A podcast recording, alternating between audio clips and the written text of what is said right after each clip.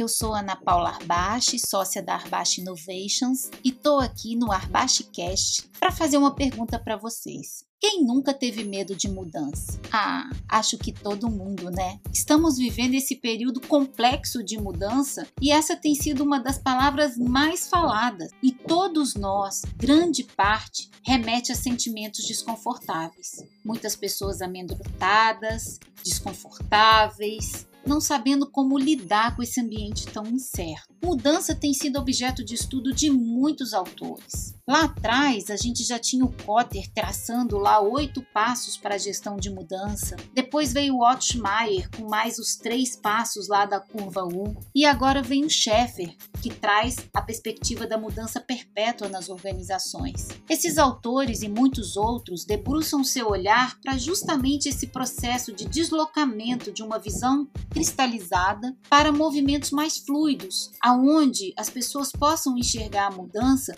como um movimento recorrente, fluido, perpétuo, como diz o chefe. Mas vamos pensar bastante. É difícil, né? É difícil nos mover para uma coisa tão natural achar que mudança, cada dia vai ser um dia diferente e nós vamos nos tornar confortáveis e adeptos a essa perspectiva tão flexível e tão fluida de um cotidiano, completamente incerto, por sinal. É, mas como eu posso me preparar melhor para tirar esses sentimentos desgastantes, esses sentimentos que muitas vezes me levam para a inércia e aproveitar tudo que a mudança pode trazer de oportunidade? Sim, tem um estudioso muito interessante que é um dos autores de um livro que eu gosto muito que se chama Organizações Exponenciais, Peter Diamond. Em 2015, ele abre o livro e fala assim: Bem-vindo à era das mudanças exponenciais, uma das melhores eras para se viver. Ele é o tipo de sujeito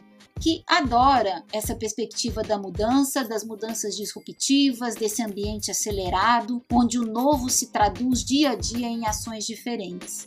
Mas nem todos nós somos como ele, não é mesmo? Muitos de nós, pelo contrário, não estamos aderentes não estamos vendo graça nenhuma nesse movimento de mudança constante. É, vamos falar a verdade, né? Nem todo mundo segue esse mesmo postulado.